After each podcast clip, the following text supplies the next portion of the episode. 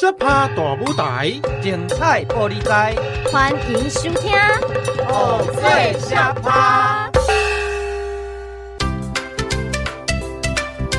大家好，我是菜头妹，欢迎收听《偶最小趴》。这是一档全新制播的广播节目，我们要来告诉大家，最下趴、最时髦的啊，就是来看布袋戏。听众朋友们，你曾经看过布袋戏吗？大家好，我是嘉义长艺阁掌中剧团的二师兄，从小就在布袋戏家庭长大。我和大师兄从戏台、剧院、庙会活动到校园演出都有去过呢。这还是我们第一次放下戏偶在空中现身。大家好，我是嘉义长艺阁掌中剧团的团主大师兄。咱长艺阁掌中剧团今年是已经成立第七十八年啊。不过吼，那是要讲到布袋戏文化，迄历史是够较久哦。哦，原来在嘉义有这么资深的布袋戏团呐！那大师兄、二师兄们，你们平常演戏应该会蛮忙的，今天怎么有机会来这里呢？其实我们是来圈粉的。啊，圈粉？没错，布袋戏过去在台湾轰动的程度，讲出来你可能会吓一跳。布袋戏呢，可是曾经创下了九十七趴的收视率，至今无能能敌呢。哇！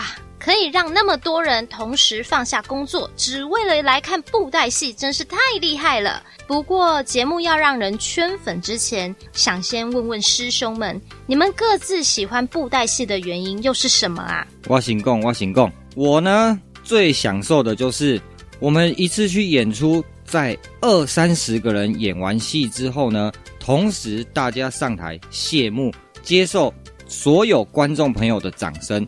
然后呢，我们完成了一出戏，再共同把所有的东西收回去，然后一起去吃宵夜。大家来谈说，哎，今天我们发生了什么有趣的事啊？还是说，哎，哪一场戏做得很舒服、很成功？这个呢，就是我最喜欢布袋戏的原因。我比较单纯一点，我呢就是从小很喜欢在戏台下等着捡糖果的那一个人。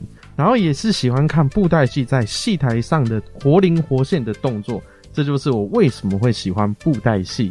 虽然直接欣赏布袋戏很有趣，不过很多事情可不是只有台上看到的那么简单哦。那要怎么让大家一起来入坑布袋戏呢？最简单的方法呢，就是收听偶最下趴。布袋戏呢，不是只有戏偶演戏。演出的故事呢，每个角色的定位，还有后场的工作团队，大家都充满了魅力。因此，我们将偶最下趴的节目分为布袋戏小学堂与俚语小学堂两个单元，不但呢可以认识布袋戏的前场、后场文化，还能学到实用的台语俚语，就可以了解布袋戏的魅力。二师兄，你说的太好了。我自己在看布袋戏的时候，也曾经遇过看不太懂，或者是我也好好奇后台的人在做什么呢？那今天是节目的第一集，师兄们，你们准备在布袋戏小学堂要聊什么呢？要搞懂布袋戏，就要先知道布袋戏是怎么来的。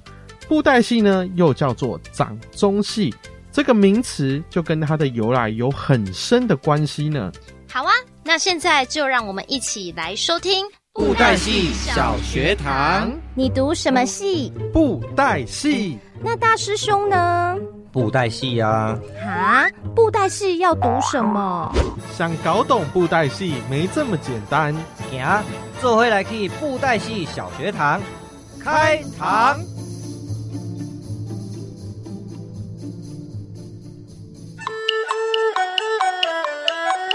大师兄。刚刚呢，我看到我们家外面的庙口有庙会，很热闹呢。我们一起去看庙会好不好？好啊，行啊。啊是讲，你知影咱这大庙头前这空露台，关顶搭一个正水的舞台是啥物？你敢知？嗯，啊，那个不就是布袋戏吗？对啊，布袋戏呀。啊，你敢知影布袋戏为什么叫做布袋戏？诶、欸，为什么要叫布袋戏啊？嘿，唔知我讲互你听。那即个布袋戏吼，就是讲伊诶身躯亲像一卡布袋共款啦。啊，咱吼搁甲加上即个插头雕刻的红仔头，啊，搁有脚，啊，搁有红仔手，甲做起来吼，就变即个红仔，咱就甲讲，叫做布袋戏啦。哦，原来布袋戏就是因为他的身体像一个布袋，然后加上这个偶头，还有手跟脚，所以才叫做布袋戏哦。嗯，啊，你敢知啊？布袋戏。另外一个名称搁叫啥？诶、欸，啊，布袋戏不就是布袋戏吗？欸、其实哦，另外一个名称叫做掌中戏啦。掌中戏为什么要叫做掌中戏呀？因为吼，这红仔本身是无生命的嘛。如果若无透过咱的手来去操作。伊是完全无法度会有虾米任何表演的，啊，经过咱这样的手掌来去操作，诶、来去演故事、讲历史，来互观众听，伫舞台顶表演。所以呢，另外一个名称，唔才会叫做叫做掌中戏。哦，原来就是因为要透过手掌来操作，来说故事，演出来给观众看，所以又叫做掌中戏哦。哦，这样子我知道了啦。好，我问你，你敢知影布袋戏的由来是安怎？布袋戏的由来，诶、欸，我不知道诶、欸。啊，大师兄，为什么会有布袋戏的出现呢、啊？那讲到布袋戏的出现哦，其中有一个传说，就是为梁炳麟来的。梁炳麟，他是谁呀、啊？梁炳麟吼。就是伫个咱明朝期间，伫个泉州啊，有一个书生啊，就是即卖读册人就对啊啦。伊个名呢叫做梁炳麟哦，非常认真读册啊，像你共款啊，逐工去学校，早上七点半上课哦，啊晚上下午大概四点下课。但是哦，阿姨她每次参加那个国家考试啊，没有一次有考上的啦。每年哦。都是名落孙山啦，啊，就是在有一年，哎，一年一度的科举考试又开始了。他呢，哎，又带着他的书童，东西准备好，准备又再一次要上京赴考。哦，上京赴考啊，那不就是要坐很久的马车吗？他有什么马车？古早哪有遐尔多钱会当坐马车？啊，不然他们都是怎么去的啊？哦。以前的人哈，都是用十一号公车啦。啊，十一号公车这是什么东西呀？哦，十一号公车你唔知，就是咱这双卡一支两支两个一组起来就叫做十一号公车。拢嘛用步练呢，那有遐侪钱头请买车啦？哈，用走路的哦，啊，那不就要走很久？当然啦，你甲想。大陆的土地遮尔宽，对无？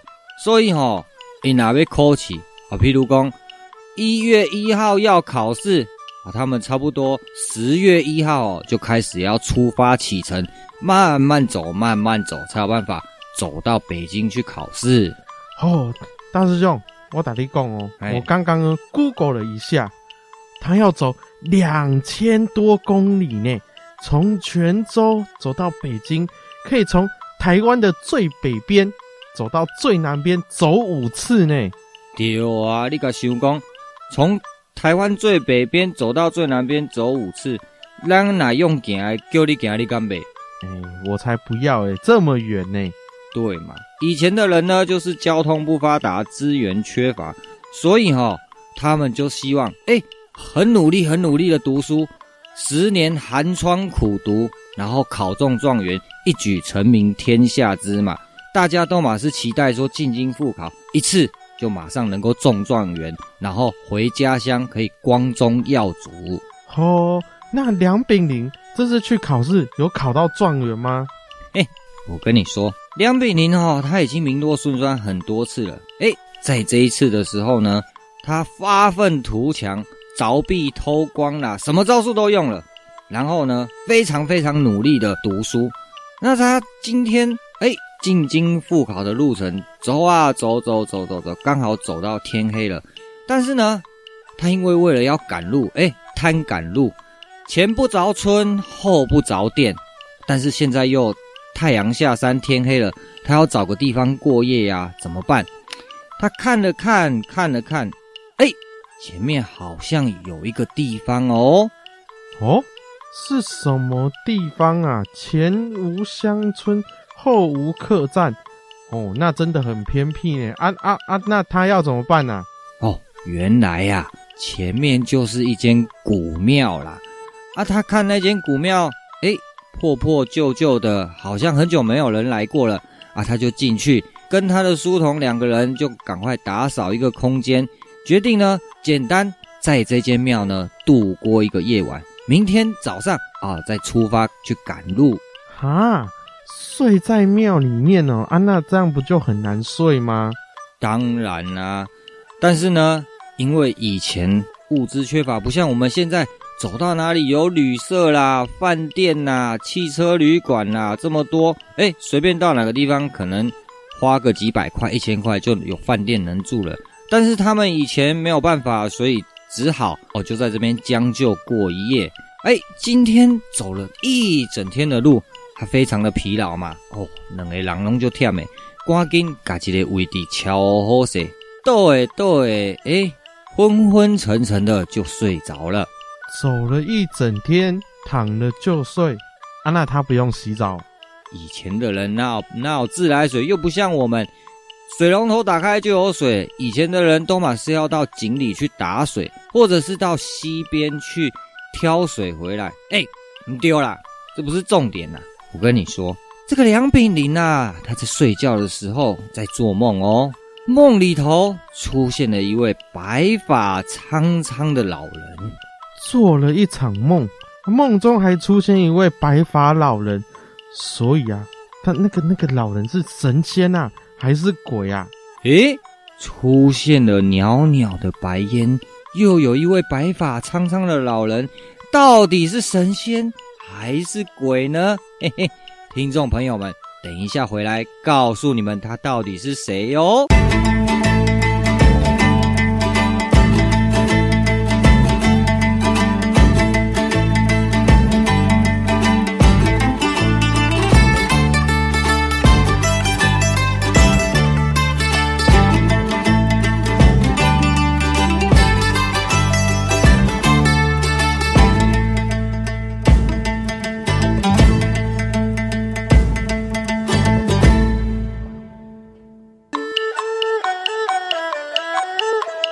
师兄，你刚刚说那个梁炳麟做了一场梦，梦中还出现一个白发老人啊啊！然后嘞，他他是神仙还是鬼啊？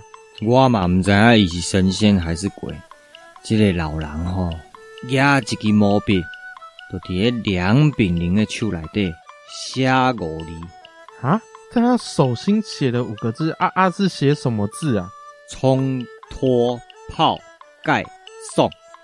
你最好是你我都没有读书吗？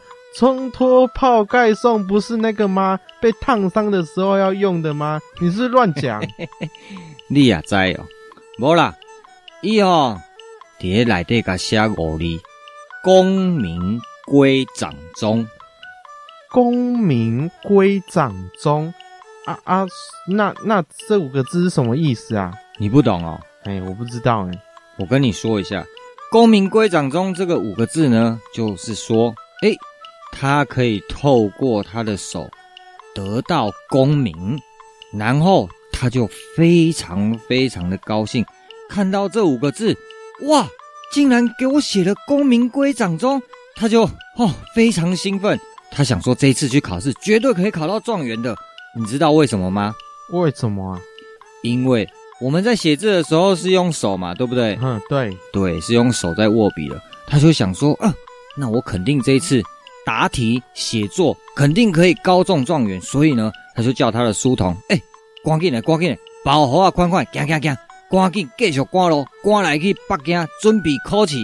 哦，所以梁炳麟这次去考试就要考到状元了。嗯，他这一次进去非常的有信心。把所有的考题都写完之后，等放榜。结果梁炳麟这次去考试，一样没有考中状元。嗯啊，他不是神仙在他手里写“功名归掌中”吗？啊，他去考试怎么怎么没有考到啊？对啊，所以说梁炳麟呢，非常的伤心难过。他觉得那个老头子、那个老爷爷在骗他。为什么在他手上写了这五个字“功名归掌中”，但是他很努力的答题，很努力的写作，还是没有考中状元呢？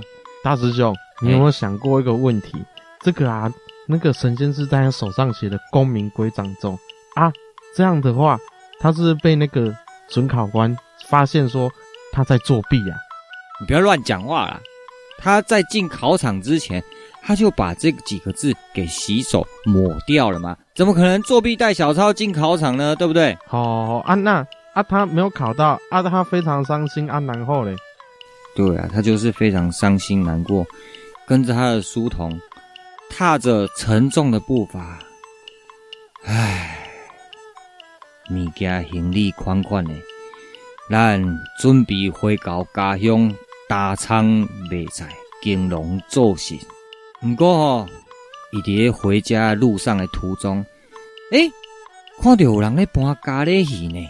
大师兄啊，啊啊，什么是咖喱戏啊？咖喱戏哦，就是傀儡戏，就是呢，用很多条很多条的细绳子，诶，用手去操控那个戏偶，所以呢，它有另外一个名称叫做提线傀儡。提线傀儡哦，就是人家那个。戏偶上面有很多条绳子那种吗？对，没错啊。那那梁炳麟看到有人在演傀儡戏啊，然后嘞，反正他也不赶时间了啊，对不对？就已经名落孙山了。哎，他觉得很有趣，他就坐在那个人家演傀儡戏的舞台前，哎，就在那边看着看着看着，哎，他觉得这个傀儡戏好像蛮好玩的，所以呢，他也买了一尊嘎雷昂啊回来玩，然后再加上说。梁炳麟他饱读诗书，熟读历史，知道很多故事嘛，对不对？对。他呢，哎，就一边回家乡的路上演咖喱戏给这个路上的民众看，那一边呢，哎，再说一些小故事给人家听，变成呢来看梁炳麟演戏的观众，哇，越来越多，人山人海哦。哎。大师兄啊啊，那他演的是傀儡戏啊啊，跟布袋戏有什么关系呀？嗯，重点来了，梁炳麟觉得说这个咖喱昂啊，哈，一个人只能操作一尊而已，因为他有很多线嘛，必须要靠十根手指头来控制那一些线，一根线呢管一个部位，可能是呃一条线有管左手，另外一根线管右手，然后一根线管膝盖啊、管脚啊、管头之类的。那他觉得呢？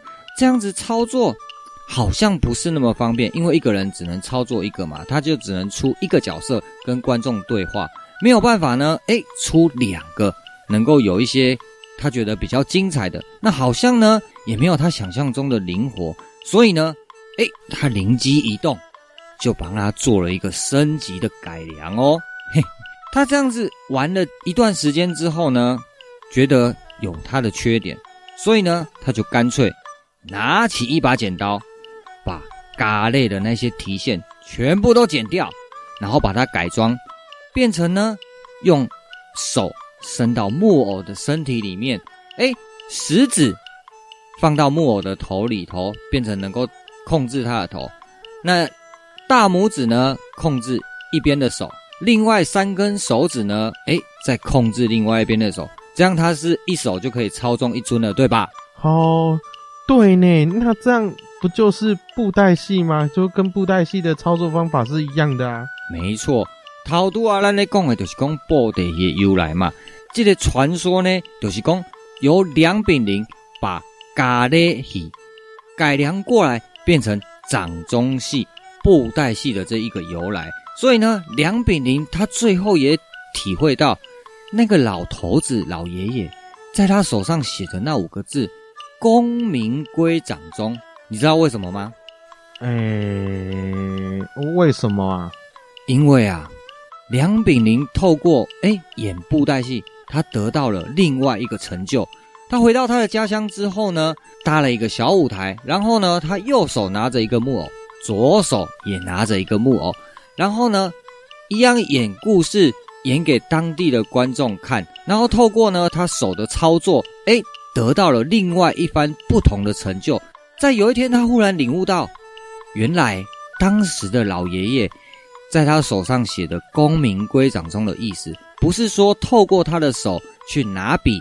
在答题、高考、科举的时候呢，得到状元而得到功名。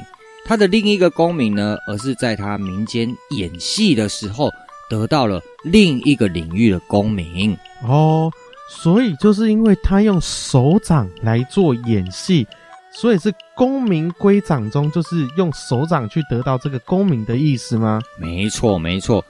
这个呢，就是在不同的领域得到。不同的成就，不是说诶只能在考状元、科举这条路才能得到他想要的功名，反而呢，诶在经过了一个觉得他伤心绝望透顶的时候，玩了咖喱，无意中呢创造了另外一番的功名，这样懂吗？哦，原来这就是布袋戏的由来，就是从傀儡戏把它的线全部剪掉，然后去做一个改良，变成说。用我们的手掌可以来演戏哦，这就是布袋戏的由来。那这样子我懂了，我懂了。这个呢，就是布袋戏的由来。其实呢，这个小故事也是要分享给各位听众朋友。人咧讲一枝草，一点露，咱咱妈妈毛一波塔啊。天生我材必有用，每个人呢都会有，一定会有他发发挥专长的地方。哦，原来是这样子哦。哦，那好，大师兄。我这样了解布袋戏了，那走，我们去庙口来看那个布袋戏的演出吧。行。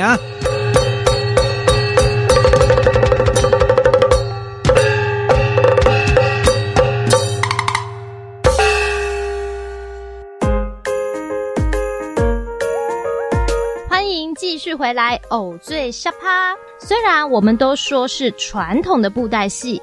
不过，布袋戏原来也是跟着时代不断演进，发展出不同的演出形式呢。不过，大师兄啊，嗯，最早的布袋戏是用野史来当做故事演出。那现在演的戏也是讲野史吗？基本上，我们所演的所有的故事都是野史，因为呢，以前的正史在历史上有一个人。叫做史官，那他在做什么呢？就是把我们这个朝代啊，或者是说，诶，皇帝身边发生了什么事，把它记下来。但是这样子太无聊了，所以呢，才会有以前的编剧，就是所谓现在我们所说的剧作家，把这些正确的历史还有人物抽起来。然后呢，透过他们的想象来编写出一些大家觉得比较有趣的故事。所以呢，这样子的故事由我们布袋戏来做一个不同演出。因为以前呢都是由说书人用说的嘛，那我们布袋戏就是用说的搭配上戏偶来演出这个野史的故事。那观众朋友呢才会对这个故事比较有兴趣。如果说呢我们演正史，可能观众朋友会会觉得无趣一点。所以呢，布袋戏基本上都是用野史来当一个故事的演出题材。原来如此，就像我们上历史课可能会睡着，但是呢，如果看戏剧化的偶像剧，就会很想要赶快追踪每一集的进度。对，这是一个非常好的比喻。七啊，另外呢，大师兄，我要问哦，嗯，这个布袋戏的布袋跟起尿器嘎爆袋的布袋是一样的吗？诶、欸，你要按呢讲嘛是会使啦。布袋戏的这个布袋呢，基本上有两种说法。第一种呢，就是以前的呃演布袋戏的意思，因为他常常要东奔西跑嘛，那把那些演出用的戏偶道具，通通把它整理放在一个大布袋里头。那这是其中的一个说法。那第二个呢，就是因为布袋戏它的身体是用布袋。以前我们说的米粉的那种袋子一样的材质来制作的，所以呢才会叫它称作布袋戏。原来如此，因为现在的布袋戏哦都长得太漂亮了，好难想象它们是同一个东西。那接下来大师兄，我们还要做什么呢？过来就是要进行俚语小学堂。那看布袋戏哦，台语非常的重要。参像你拄仔讲的啊，饲鸟鼠咬布袋，这就是台语俚语。在咱生活当中吼，有真侪俚语拢甲布袋戏有关系哦。太好了，那呢，今麦咱就做伙来收听俚语小学堂。久旱逢甘雨，他乡离故地。东风化作业，金榜题名时。你们在说什么啊？听无布袋戏，你不会，我教你。好啊，行行行，咱今来去看戏喽。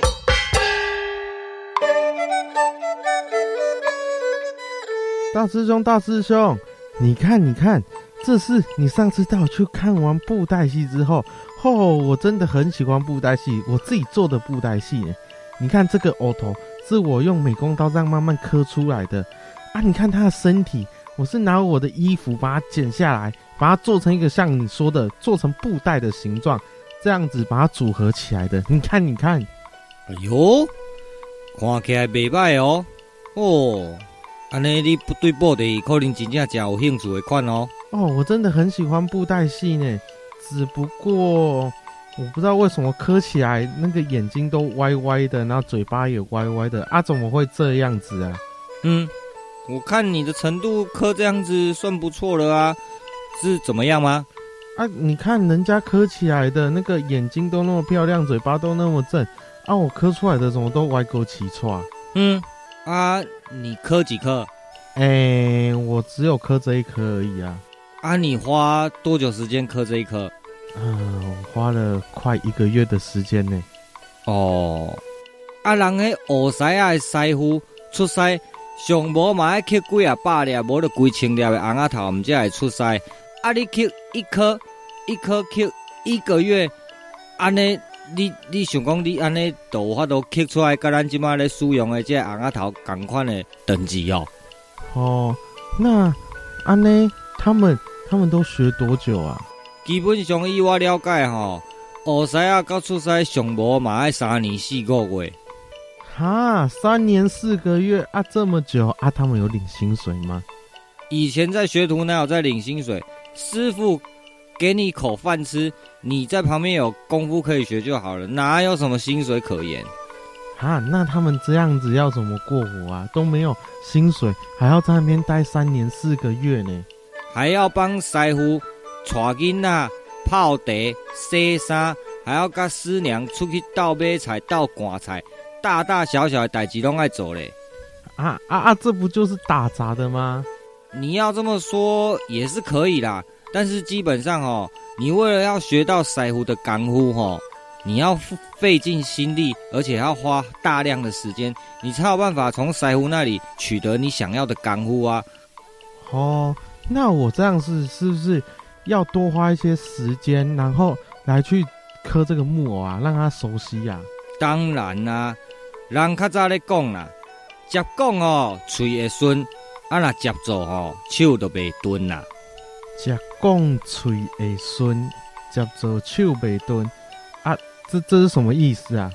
简单来讲哦，用国语给你翻译一下啦。哦，常讲哦，就是嘴巴就讲得顺。那常做呢，手就不会迟钝。最简单的一句就是熟能生巧啦。哦，就像是我在背那个唐诗，对不对？那个我背一次哦，好难背哦。可是背了十次之后，就觉得它很好背了，是这样的意思吗？没错，接做哈丘北蹲的意思哈，就是像我在一开始在教你在扬啊，然后现在是不是从走路开始？一开始你在走路是不是掰卡掰卡？那你就是学着一直不断重复的练习练习练习，到后来你才会变个顺嘛，才会像真的在走路的样子嘛，对吧？哦，所以就是要常常练习就对了。当然啦、另外一句你唔知捌听过无？戏棚卡吼，徛久就是你的呀。大师兄，你今天要讲的这个俚语叫做什么？戏棚卡徛久就是你的吗？哦，我们今天要讲很多句俚语，因为呢，这个俚语吼，伫咱生活当中吼，定定拢会讲着，定定拢会用着。啊，像即句“戏白卡徛久就是你的”，为什么人会安尼讲？譬如讲，以早咧演戏的时阵，大卡拢是人插插插嘛，对不？对啊，那个以前早期的时候，没有网络、没有 YouTube 的时候，很多很多时候，他们的娱乐资都在庙口看布袋戏或歌仔戏啊。对啊，啊，你看那一个戏白前面才多大？没多大嘛。那那个空间要挤，可能上百个人或是几十个人，你看挤得下吗？啊，挤得下是挤得下，可是应该是站在后面的观众就会看不到台上是在演什么了吧？精华的位置就轮不到你嘛，你太晚去就没了啊，对不对？哦，对。那有些人可能看一看，他们可能坐不住哦，要去看别人演，或者是有事情。哎，你如果从头看到尾，你可能看半个小时、一个小时，看那久，你的胃就自然就会愈来愈头前，愈来愈头前。自然就会占到较好的位置，视线较好嘛，对吧？哦，所以这个意思是说要我们要坚持，要有耐心的意思吗？做一件事情哦，就是要持之以恒，努力久了呢，你就会得到你想要的成果。所以这一句俚语叫做“一杯卡徛久就是你的”吗？对哦。所以这个“一杯卡”是在说是舞台下的意思，就对了。一杯是什么？你知道吗？就是我们搭的那个戏台，不是吗？对，杯顶就是戏棚上面，那杯卡呢，就是戏棚下面的意思。哦，原来是这样，所以就是有志者事竟成的意思就对了。哎呀，差不多啦，差不多啦。啊，这句戏白卡徛久就是你的哦。诶，够一个相反的意思哦。诶，还有什么相反的意思啊？这句就是叫做。一年换二十四个头家啊！一年换二十四个头家，一年换了二十四个老板，这么多。我问你，一年有几个月？一年十二个月啊。那一个月要换几个桃给才会有二十四个？哦，大师兄，你以为我真的数学不好吗？当然是一个月要换两个啊。哦，那一年换二十四个，这个频率高不高？哦，半个月换一个，哦，这个频率很高呢，很高，对不对？陶都家我跟你讲，学师啊，爱学偌久才会出赛。嗯，刚刚说三年四个月啊，对，三年四个月。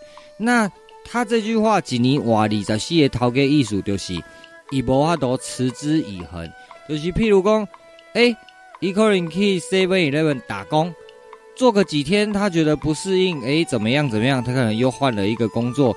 可能又去加油站打工，或者是呢，又去送外送之类的。他每个工作呢都做不长久，就一直换，一直换，一直换，很容易的呢改变了他的心意。安尼吼，无伫共一个所在，共一个领域吼，开一寡时间落去学物件，是得不到伊想要爱的成果。哦，所以他就是不能像学徒要学三年四个月，没有恒心毅力，没有办法呢。在呃这个同一个行业里头，可能学到精华，能够学到技术的部分。我来总结一下哈，第一句就是接讲嘴会顺，接做手袂蹲。最简单的解释呢，就是熟能生巧。哦，熟能生巧。那第二个呢？过来就是戏白卡徛久就是你的。哦，这个我知道。这个就是我们要有耐心，要有毅力的意思嘛。对，过来第三个就是一年换二十四个头家，这一句的意思就是呢，做事情没有办法持之以恒，没有恒心毅力，就是一直断断续续的，所以人开改耻笑讲一年换遐尔侪头家。哦，那这样子我知道了。哦，安尼吼，咱中休困者。确定啊，卡过来甲各位听众朋友分享这俚语的部分。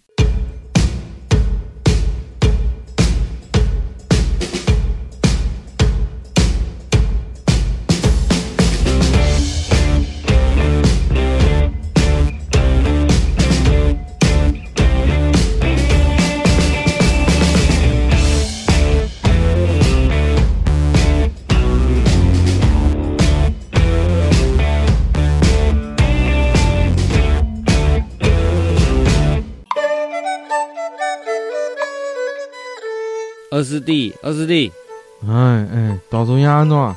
你巴肚会枵无？嘿呢，我巴肚枵枵呢。安怎？你有啥物好好康的要我食吗？你有闻到啥物香味无？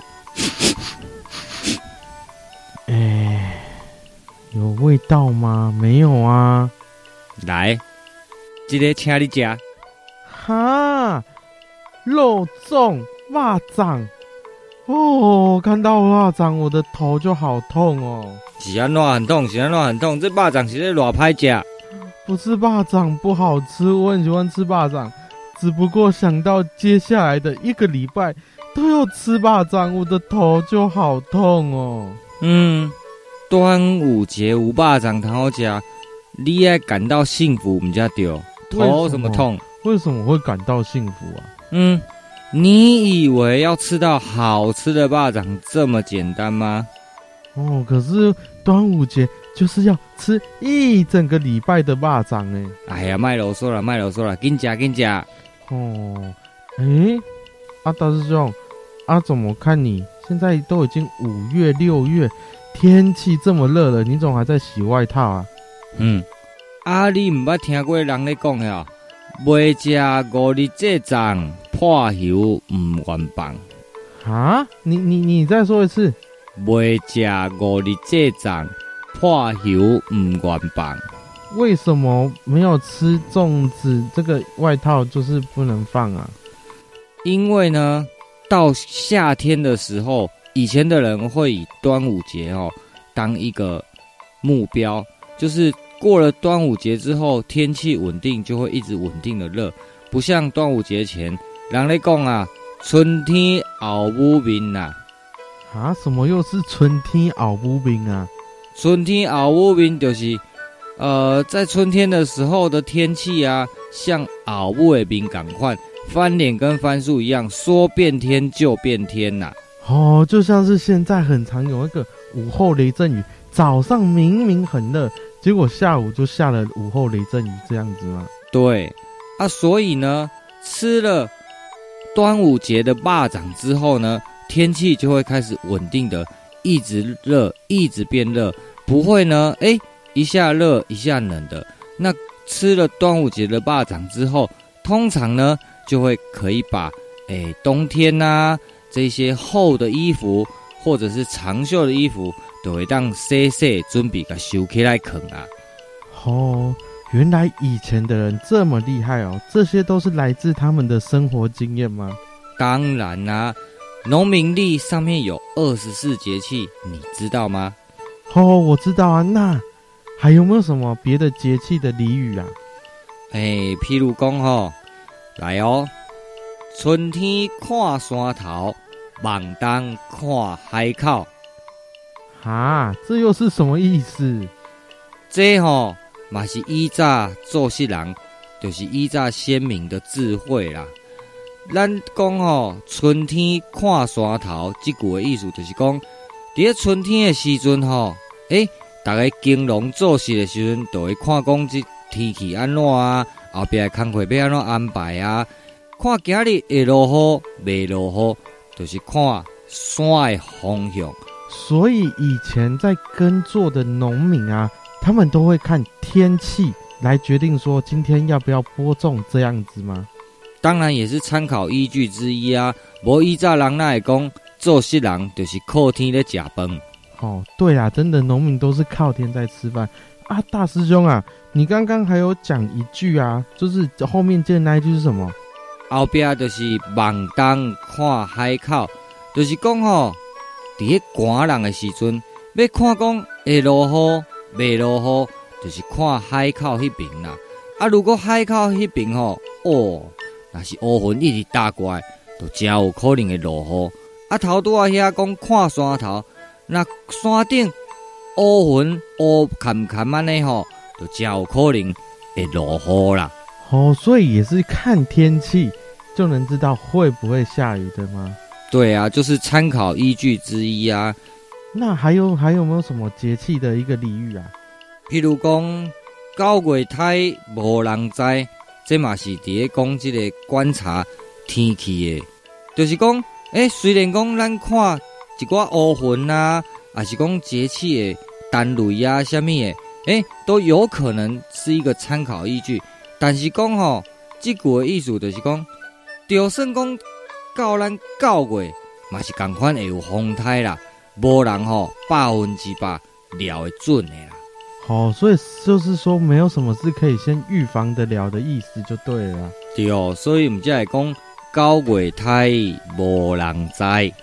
哦，那还有没有什么也是节气的俚语啊？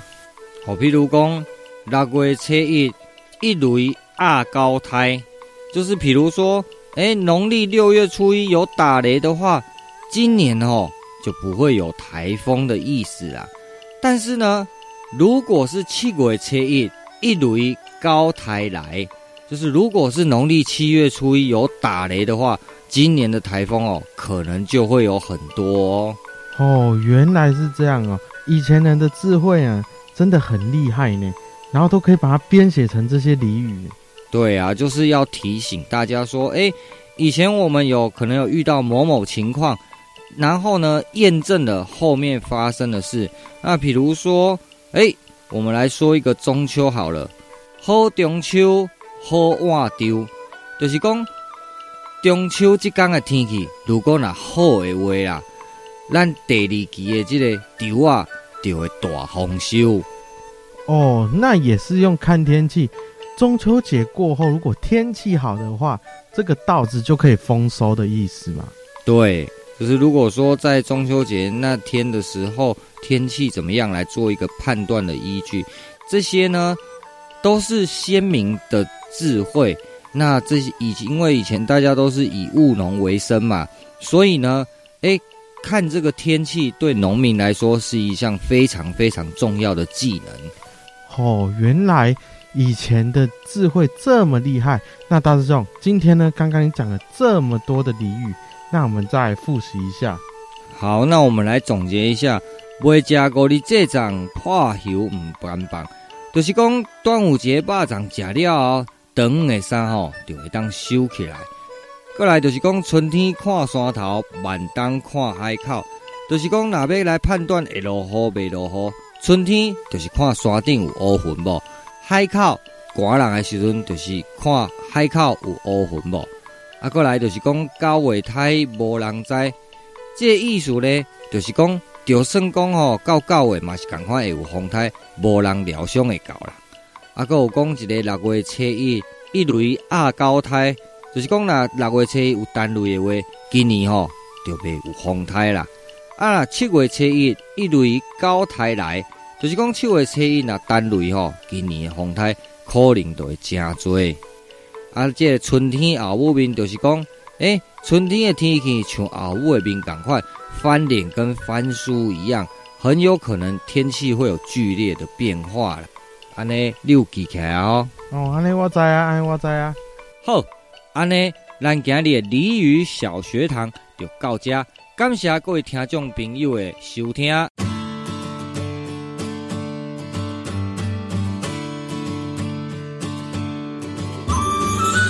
大家继续回到偶最下趴。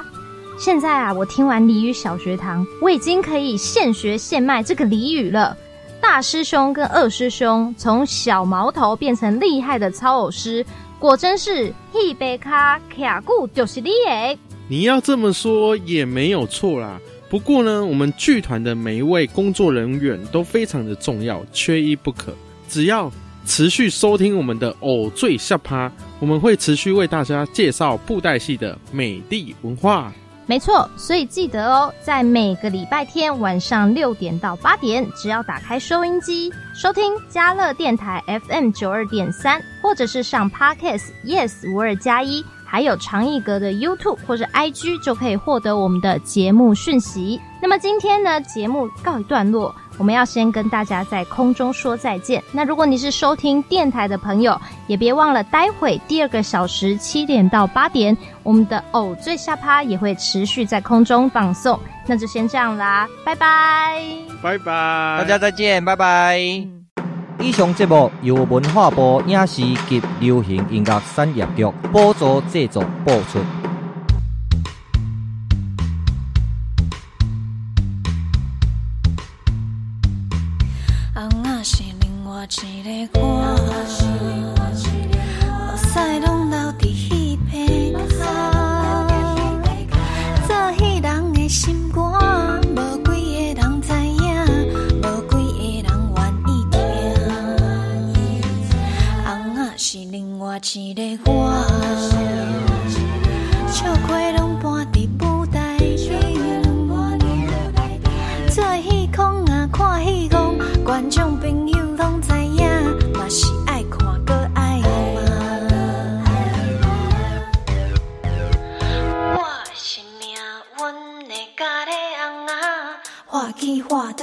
悠哉人大细声。我的心愿袂阁想过头困难。